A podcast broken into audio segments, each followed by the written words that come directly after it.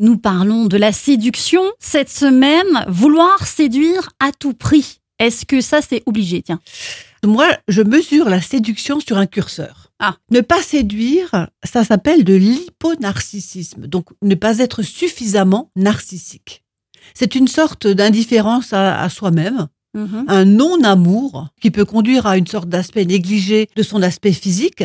On ne s'aime pas, on n'a pas envie d'être aimé par l'autre, et cela peut être un signe de dépression, en tout cas. Souvent, on s'aime pas, mais on aimerait bien être aimé par quelqu'un d'autre. Des fois. Pas forcément dans l'hyponarcissisme. On a envie de rien, on rase les murs. Ah oui, d'accord. Au milieu du curseur, on a séduire, c'est-à-dire un narcissisme que je vais appeler normal, entre guillemets, en sachant que la normalité, c'est compliqué. C'est l'optimal et le plus sain. On peut séduire à tout âge, Mhm. je tiens à le préciser. C'est bon pour soi et pour le couple.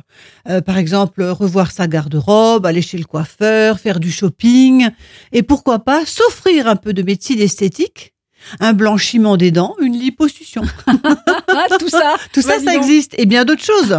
Et enfin, à l'autre bout du curseur, c'est trop séduire, c'est-à-dire Ah bah, l'hyper sont- narcissisme. Voilà. ceux qui- Alors là, c'est un amour démesuré de soi et de l'image de soi Mhm. qui ne tolère aucune imperfection. Et le trop est l'ennemi du bien.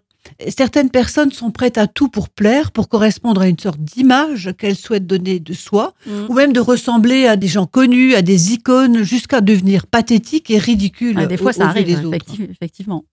Et je voulais préciser une dernière chose, le trop en psychologie devient pathologique et peut conduire à ce que l'on appelle la dysmorphophobie, qui est l'insatisfaction permanente de son corps et de son visage. On continue à parler de séduction demain. Est-ce que les hommes séduisent exactement comme le font les femmes? Voilà une bonne question. bah ça, ça m'étonnerait. À demain